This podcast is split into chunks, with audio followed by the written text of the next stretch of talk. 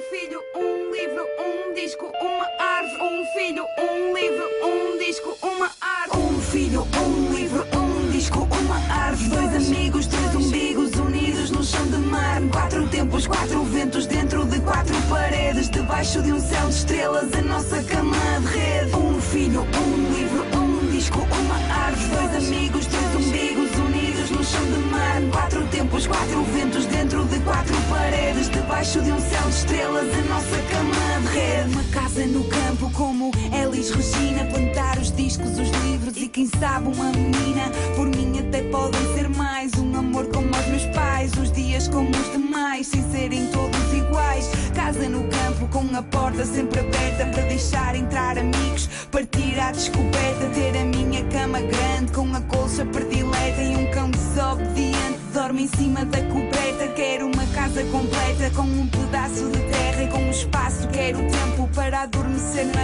relva. Longe da selva de cimento, eu acrescento que quero cultivar mais do que mero conhecimento. Estar pronta quando a morte me colher.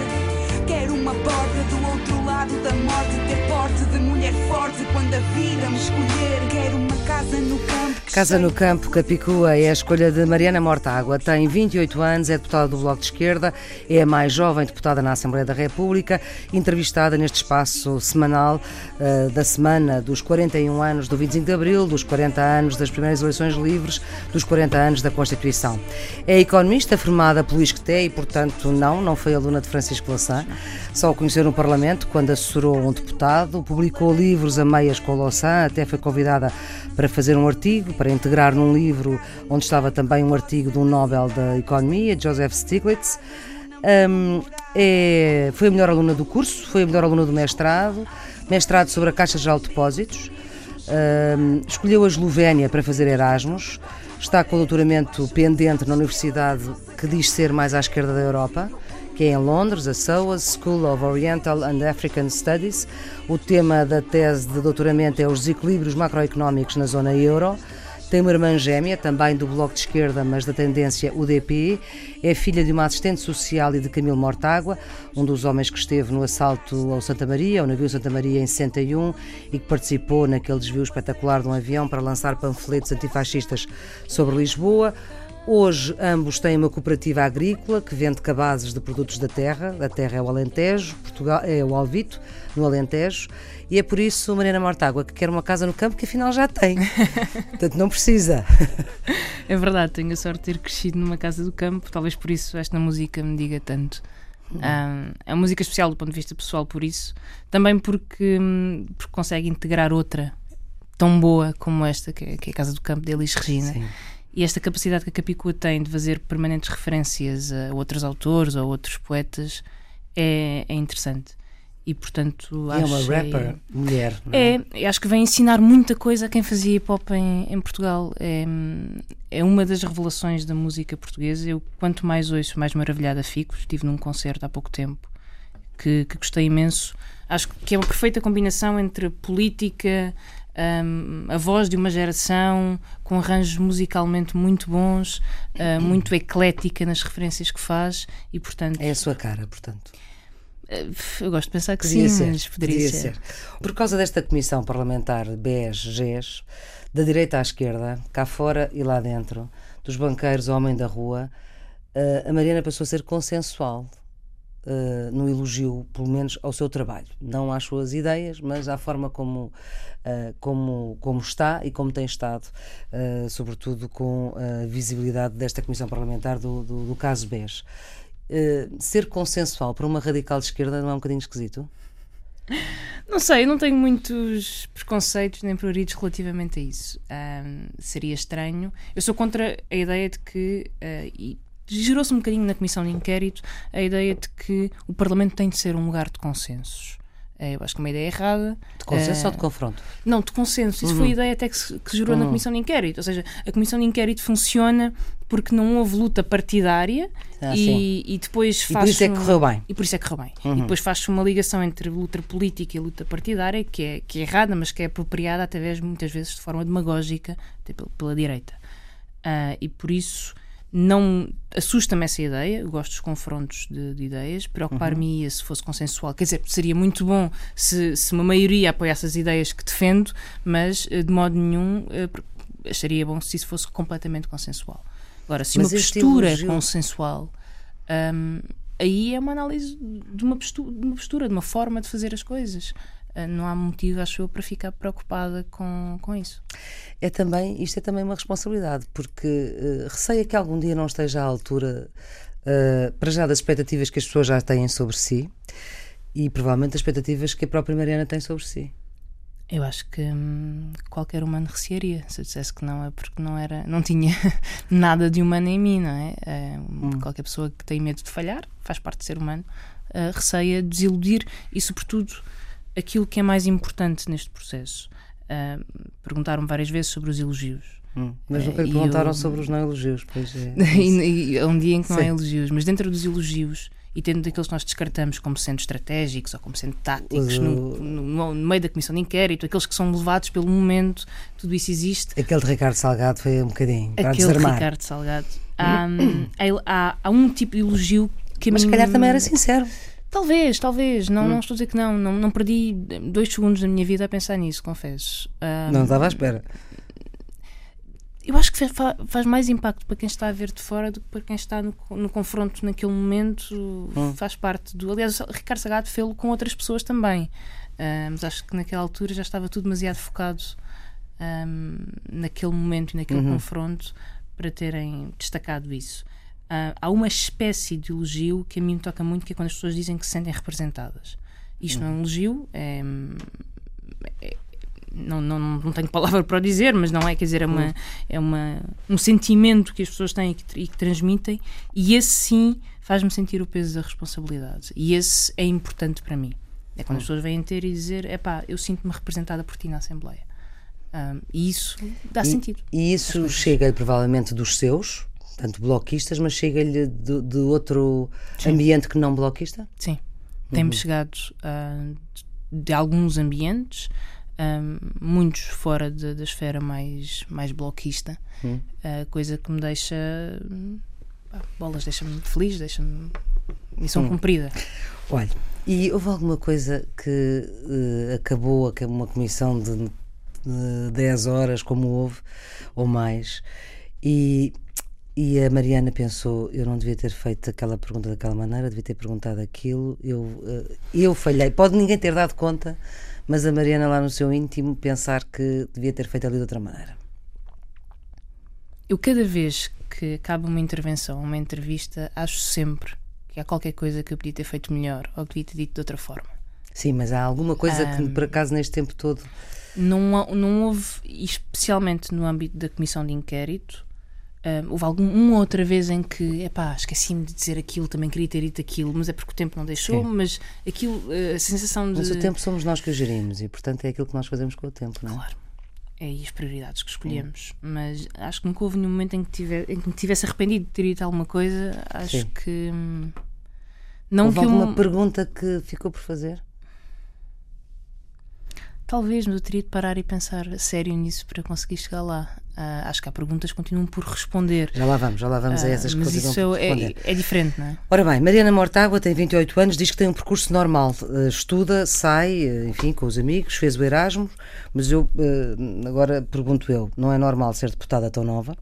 Pelo menos nesta legislatura, porque é mais nova. Na Constituinte havia gente até mais nova, mas agora não é esse o caso. Uh, não é normal ser elogiada por Ricardo Salgado, já aqui falámos, não é normal constatar o amadorismo de um dos gestores outrora mais afamados. Isto não é normal. Eu tenho uma resposta. Tenho muitos amigos com esta Tenho, tenho uma resposta para cada uma dessas coisas e todas elas são encadeadas. Ricardo Salgado já falámos de- desse ponto. Ricardo Salgado já falámos. Ah, Ah, e além disso, só para que o ouvinte não, não se distraia, joga futebol, é avançada, mas aí diz que não é nada de especial, não envergonha e joga avançada que é para não correr muito. claro, dá-me Portanto, trabalho. eu não sei se o Ronaldo concorda com isto, mas enfim. Não é saberia responder, eu não vejo muito futebol, portanto isso não posso responder a Não isso. tem tempo para ver. Mas, Mas ele corre que se farta. Imagino. Dizem muito bem dele, pelo menos. Sim. Mas em relação a ser a deputada mais nova, bom, aconteceu, sendo que no Bloco já houve deputados mais novos. Hum. O José Soeiro, na altura, entrou para a Assembleia, acho que tinha. E na Assembleia da República, 24, 25, 26. no. PRD, houve um deputado com 18 anos mesmo. Pronto. Hum. Portanto, Mas isso foi um- porque elegeram 45 e não estavam à espera, não é? Mas nós já tínhamos elegido um, um- e temos esse hábito de dar voz a- às gerações mais, mais novas. Relativamente ao amadorismo de Zainal Bava, o mérito não é meu, é dele, não é? Quer dizer, Ou de mérito, no caso. ou de mérito. Ah, e portanto, o que não é normal é hum, alguém com aquele currículo ter tomado aquele tipo de decisões. Eu apontei o óbvio nesse sentido. E portanto, hum, se temos que ficar surpreendidos com qualquer coisa, ficamos surpreendidos com, com as atuações destes grandes gestores e não com o facto de- daquilo que é óbvio. Mariana, para lá da responsabilidade de Ricardo Salgado, da família, do descalabro do banco privado mais importante do país, eh, com as ramificações poderosíssimas, quer à economia, quer à política nacional, com a informação eh, que se tinha na altura dos factos, eu pergunto-lhe, se estivesse no lugar de Carlos Costa, o que é que tinha feito? Provavelmente é sempre difícil nós fazermos este exercício. Claro que é. Ah, e muito arriscado. O que eu acho, e nós temos defendido, é que o BES teria merecido uma intervenção muito mais atempada e nunca E a temporada esperar. era quando? Era assim que Carlos Costa soube que havia graves problemas nas contas da ESI, portanto, no início de 2014. Ah, porque era óbvio que Uhum. E essa intervenção teria, teria que ser o quê? Essa intervenção passaria sempre por. eh, eu acho que é correto fazer um ring fencing, ou seja, separar o GES do BES. Acho que essa é uma medida correta. Ela deixa de ser correta quando ah, não é cumprida e não é cumprida porque se deixa Ricardo Salgado à frente do, do banco e do grupo. Portanto, Mariana Mortágua, eh, governadora do Banco de Portugal, não deixava ficar Ricardo Salgado naquela altura. Mariana Mortágua, governadora do Banco de Portugal, ahm, para já. Isso é uma coisa difícil de imaginar. Pronto. Mas Mas- acho que o, o pecado ali é ter deixado de ficar o Ricardo Salgado. A separação tinha de ser feita e ela provavelmente ia provocar um problema de capital no, no BES e isso exigiria uma recapitalização pública. Mas que tinha que ser feita ali, em, no início de resolução. 2014. Depende, depende. Ou seja, a resolução tem uma parte que, que o Bloco tem vindo a defender e que eu defendo como boa. Separa os acionistas e tudo aquilo que são ativos tóxicos e responsabiliza os acionistas pelas partes más. E eu acho que isso é correto. Hum, não podemos suportar mais ter os contribuintes a arcar com as, com as consequências da, Ou pelo menos com as consequências todas, não é? da banca. E cria um banco bom. E isto pode ser feito com recapitalização, ninguém diz o contrário. Portanto, este é um ponto que eu acho positivo da medida que foi, que foi, que foi aplicada. O que é que eu acho negativo? Acho que, um, a separação do banco bom e do banco mau podia ter sido diferente. Ainda havia forma de passar ainda mais credores para o banco mau, diminuindo as perdas do novo banco. Dois, não acho ah, sensato entregar o novo banco ao privado nestas condições, ahm, sendo que, na realidade, o novo banco só funciona porque tem lá ativos do Estado em valores astronómicos. E, portanto, esta, este, este mecanismo permanente em que o Estado agarra em bancos, salva bancos, injeta dinheiro e depois os devolve, Limpa os bancos os depois- devolve ao mercado, acho que tem de acabar. Portanto, Mariana Mortágua, governadora do Banco de Portugal, não eh, libertava o banco, para a ficava ele privatizado. Se bem que Mariana Mortágua, eh, de- deputada do Bloco, é contra a na- nacionalização total da banca. Eu não quero nacionalizar preju- prejuízos, nem, nem. Eu sou contra a nacionalização. Ah, bom, vamos ver. Uma coisa é. Nacionalização pura e dura, disse-o numa entrevista. Sou contra nacionalizações pura e duras. Acho que era um, um, um processo Eu- irresponsável, insensato, não é? Que às vezes não chega e nacionaliza banco to- os bancos todos sem perceber o que é que há de prejuízos, consequências sistémicas. Portanto, o PCP tem uma posição mais. eh, Não sei se, é- se significa nacionalização pura e dura, Eu não, não conheço em detalhe a posição do, do- mas defende, enfim, do PCP. defende na- no discurso político. eu defendo controle público da banca. Agora, a forma de lá chegar é que não me parece que é um dia acordarmos todos e dizer: bom. Muito isto bem. agora é tudo público. Nesta, nesta, neste nosso exercício aqui, eu ainda queria ir um bocadinho mais longe. É que se, se estivesse no lugar eh, do governo, Pedro Passos Coelho e Maria Luísa Albuquerque, com a informação que tinha, à altura que se sabe que, que eles tinham essa informação, como é que atuava politicamente? Eu acho que qualquer governo responsável teria acompanhado isto de muito perto com o Banco de Portugal e teria participado em todas as decisões que foram tomadas relativamente ao BES. É um banco importantíssimo, com consequências brutais para a estabilidade do sistema financeiro e do sistema económico, com consequências brutais para os contribuintes. Tanto é que o dinheiro que foi usado para injetar é dinheiro da Troika, que está a ser uhum. pago pelos nossos impostos e, e pelos nossos sacrifícios, e, portanto, acho ou acharia irresponsável que um governo se aliasse das decisões tomadas relativamente ao, ao BES. Mas, portanto, era acompanhar, não podia fazer mais nada. Não podia acompanhar e participar nas decisões. E, portanto, ser também responsabilizado pela, pelas decisões e não alijar para o Banco Portugal. Obviamente que é aquilo que está a fazer. O que o governo está a fazer é branquear as suas responsabilidades, porque ninguém acredita, ninguém acredita que o Banco de Portugal tenha decidido, decidido unilateralmente e sozinho uhum. usar 3.900 milhões do dinheiro da Troika. Isto não, não, não cabe na cabeça de ninguém, no meio, ainda mais neste sistema e neste governo, em que cada centavo passa uh, necessariamente pelo crivo de, de Maria Luísa Albuquerque e, portanto, não faz sentido. Usando uma linguagem parlamentar, alguém está a faltar à verdade. É, alguém está a faltar à verdade. Alguém está a dizer uma inverdade. São em todos estes eufemismos que a linguagem parlamentar Mas é que se fosse mentira podia ser advertida pelo, pelo, pela Presidente da Assembleia. Eu já fui algumas vezes. Queixa-se que eh, ficou uh, fora deste, agora que esta comissão chegou a uma, uma etapa, ainda não está terminada, uh, ficou de perceber uh, como o Banco BES foi o banco do regime, com a conivência de quem, de que ministros, o que é que é preciso fazer para se perceber isto? Bom, parte disto nós já percebemos. Uh, encarar isto e tirar as consequências implica encarar os últimos 40 anos da nossa democracia e tirar consequências da forma como o país foi gerido. Porque é sintomático. O BES, quando eu digo que é o Banco do Regime, significa que o BES é, teve isto é a parte mais, mais simples.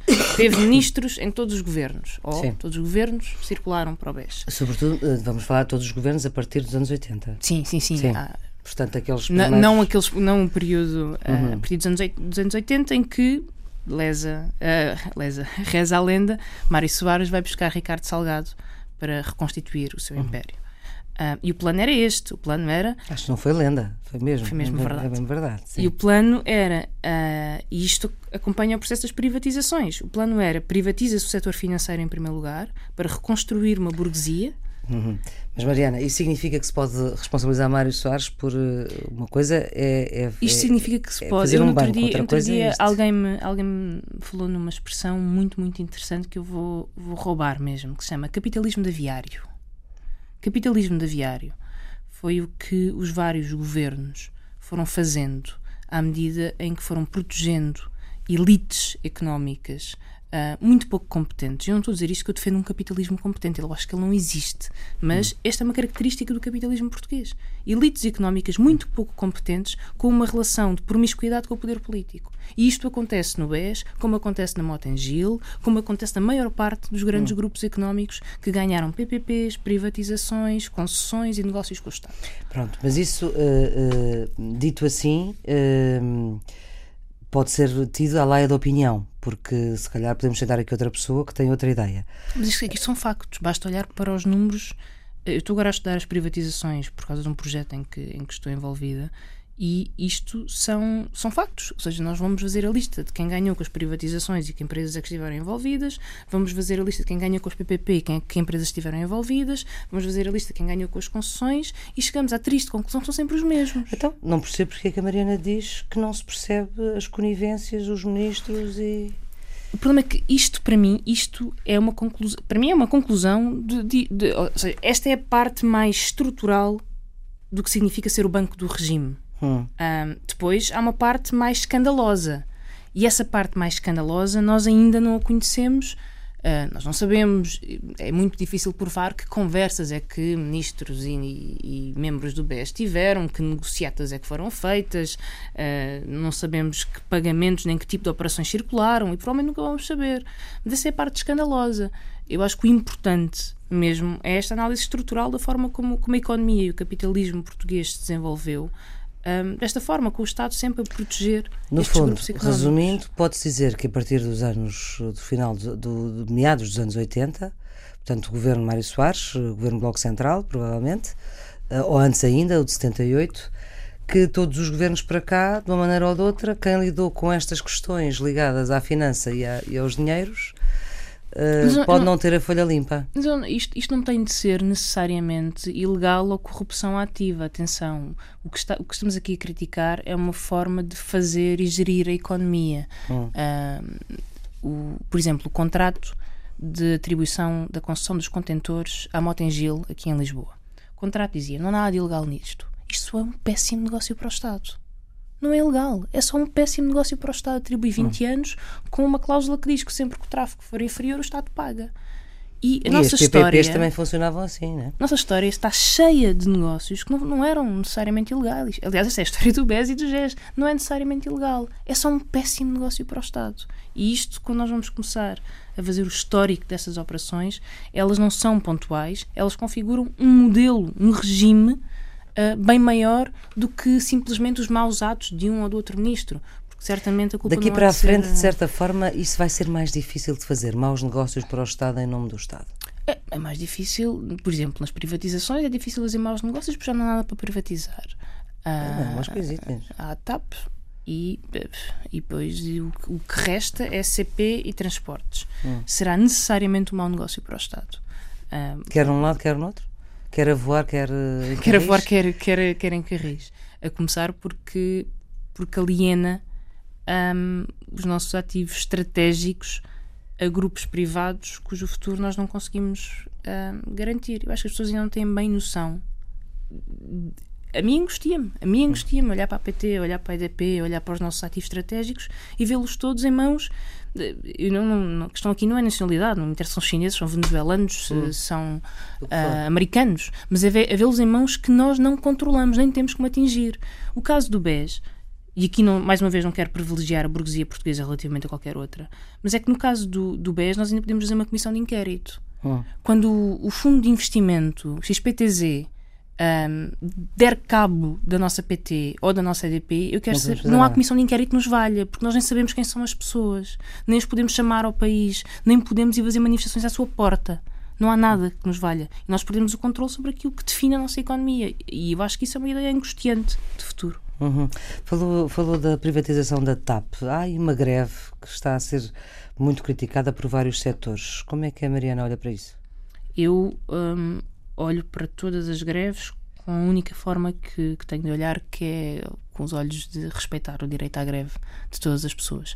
Eu acho que neste Sim, mas momento, esta, neste caso, com este enquadramento? Eu acho que neste momento o processo é, o processo é muito complexo. Hum. Um, nós tentamos, e eu faço parte daque, daquele grupo que tenta travar esta privatização, porque acha que ela vai ser terrível. Mas esta greve ajuda uh, a travar a privatização? Para o futuro do país resta-me respeitar e confiar nas pessoas que decidiram tomar esta greve, nomeadamente os sindicatos envolvidos, um, e acreditar que eles estão a fazer o melhor. E, e eu não. Não receia aquilo que diz o Primeiro-Ministro, que, que pode pôr em causa a empresa não a longo prazo, mas já? O Ministro estava o Primeiro-Ministro, sim. Uh, o Primeiro-Ministro estava desta chantagem com estes pilotos que estão a fazer greve agora, como fez esta chantagem com os trabalhadores do metro que fizeram greve no metro, como fez esta chantagem com qualquer trabalhador que faça greve. O que, o que nós devemos rejeitar é utilizar os pilotos da TAP e um certo sentimento na sociedade que estas pessoas são privilegiadas e usar e abusar deste sentimento para colocar a população contra quem faz greve. Tal que, da mesma forma como se usou os trabalhadores do metro como bote expiatório para os problemas financeiros e de qualidade do metro, que na realidade não têm nada a ver com as greves, tem a ver com a falta de meios e com a falta de investimento. Oh. Portanto, nós não podemos, é, na nossa análise, ceder a esta chantagem barata uh, que tem como objetivo criar conflito social para que ninguém veja que, no fundo, o que está a acontecer é que estão a vender a TAP. Hum. E acha que esta greve ajuda a que isso não aconteça? A que a TAP se venda? Eu acho que neste momento todos os movimentos ajudam a que a TAP, a que a TAP não se venda. Eu espero que ajude a que a TAP não se venda. Uhum. A Mariana vem de uma família, já falámos aqui no início, onde a noite eleitoral era seguida, e estou a citar palavras suas numa entrevista como o Festival da Canção. Exato, era tipo Jogos Sem Fronteiras. a ver quem é canha.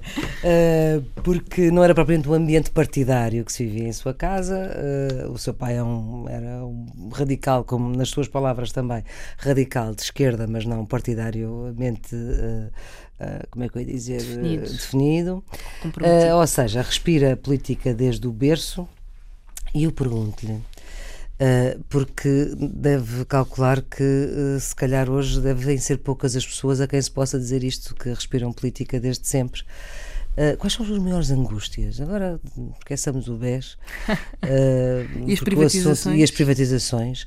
Do ponto de vista político, a Mariana sente-se sente representante de uma geração ou acha que é uma avis rara na sua geração?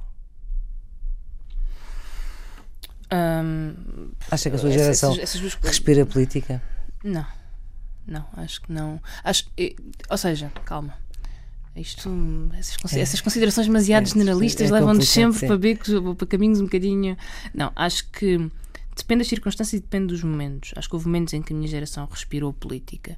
Houve momentos muito, muito importantes. As grandes manifestações que se viveram, uh, que em Espanha tiver, setembro, que em Espanha tiver uma tradução fortíssima uhum. e com uma resposta institucional e também na, na Grécia e portanto aí podemos dizer sim, é verdade estas gerações respiram. Ah, está a falar já a geração europeia já não é só ah, portuguesa, sim senhor. uhum. uh, claro, acho que não há como negar que, que há aqui um caráter europeu, nunca o neguei uhum. uh, lá teve que porque eu nasci no ano em que entramos para... 86, pois.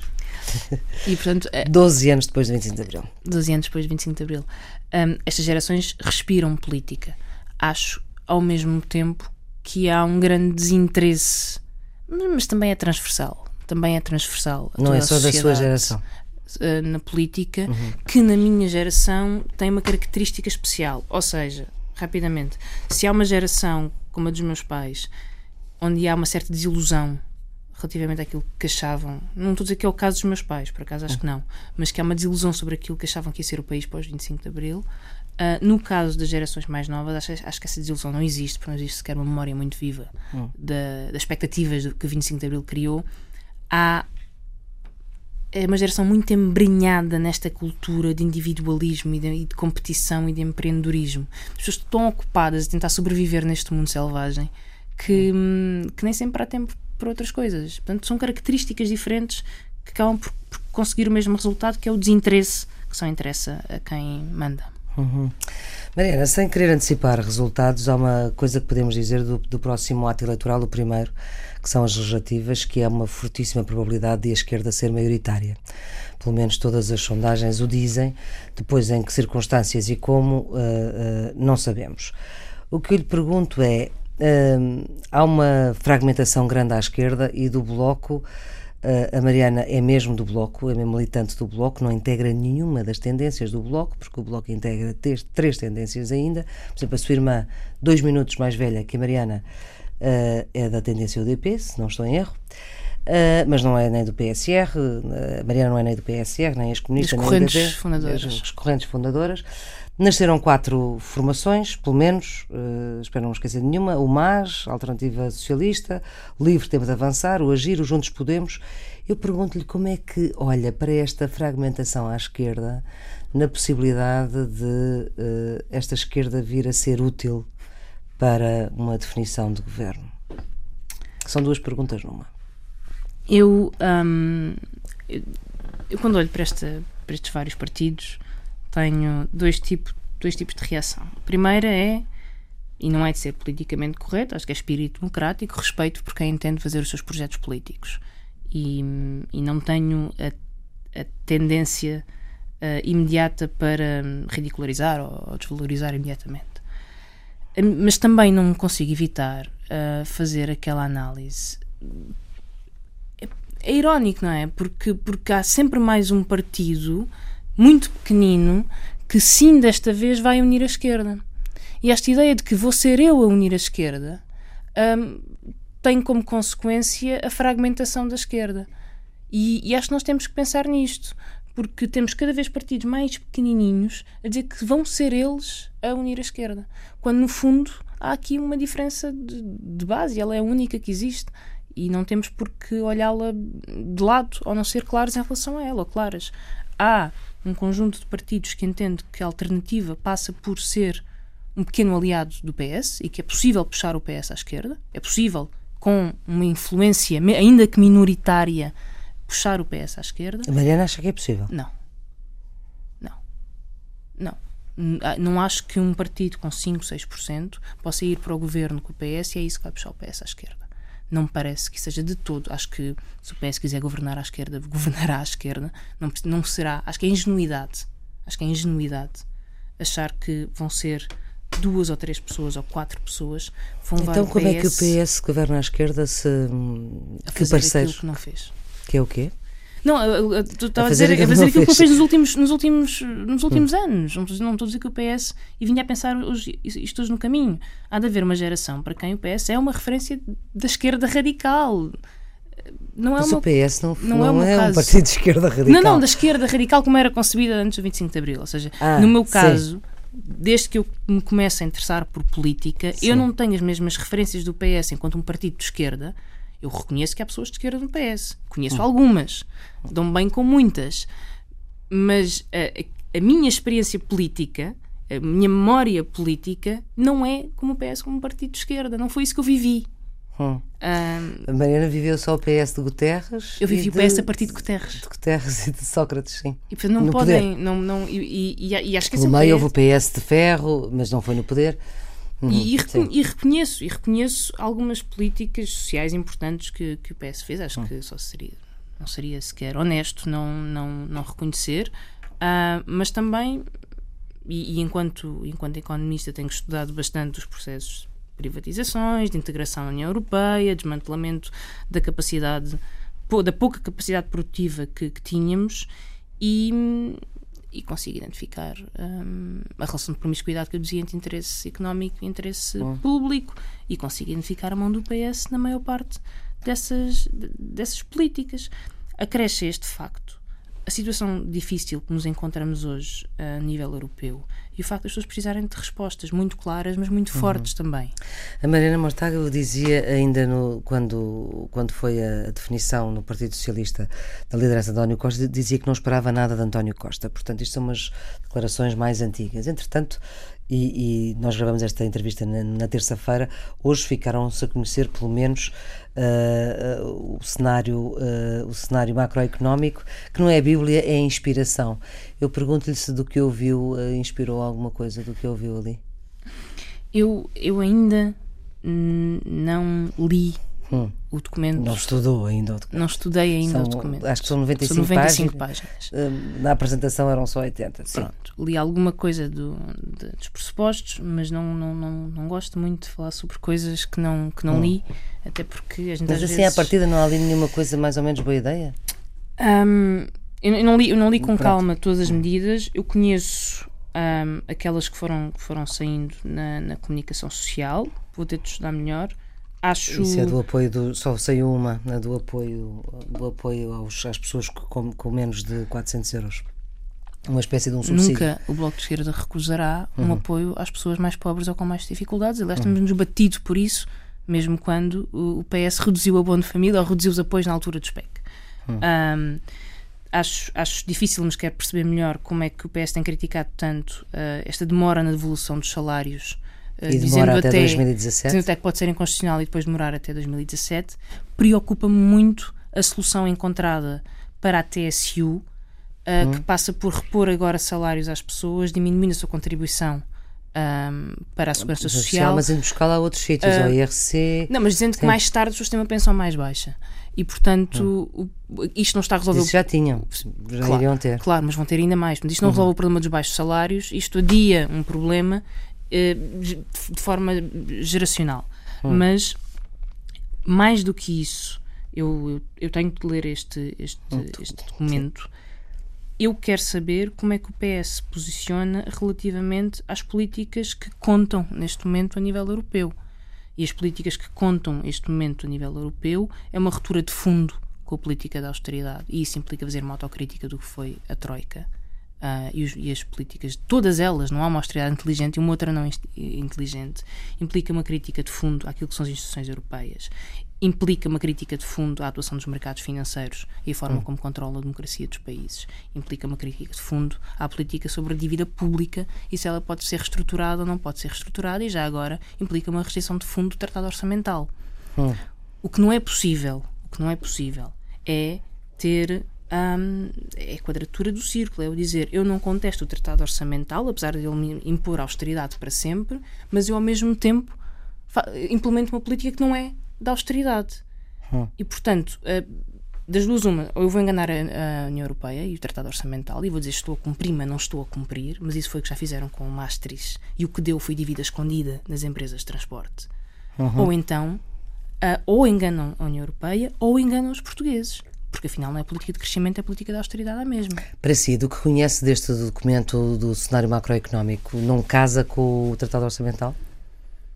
Eu não vi o cenário hum. macroeconómico com, com calma, mas eu conheço o Tratado Orçamental. Hum. Uh, e o Tratado Orçamental o que diz é que não há espaço para políticas de crescimento fora da austeridade.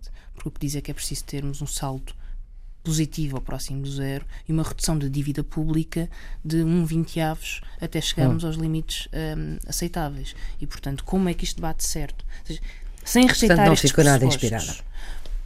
A mim o que me inspiraria era que o PS dissesse nós rejeitamos o Tratado Orçamental porque ele não faz sentido. Porque ele é um espartilho sobre as políticas nacionais, é um espartilho à democracia, é um espartilho à soberania e nós não o aceitamos. Enquanto isto não for feito, eu acho que não há clareza. Não há clareza. Estamos aqui a dizer a Bruxelas uma coisa e a dizer outra coisa aos portugueses. E é isto o que temos feito ao longo dos últimos anos, que depois gera uma confusão enorme e que dá mau resultado. Mariana, já tem em mente os candidatos presidenciais à esquerda, pelo menos as silhuetas já são conhecidas. Uh, qual vai ser a sua escolha? não quero participar no, no debate das presidenciais antes das legislativas. Ainda não tem 35 que... anos, não pode ser candidata. Pois é. Pronto, eu, eu, eu posso-vos garantir uma coisa: eu não vou ser candidata a Presidente da República. Pronto.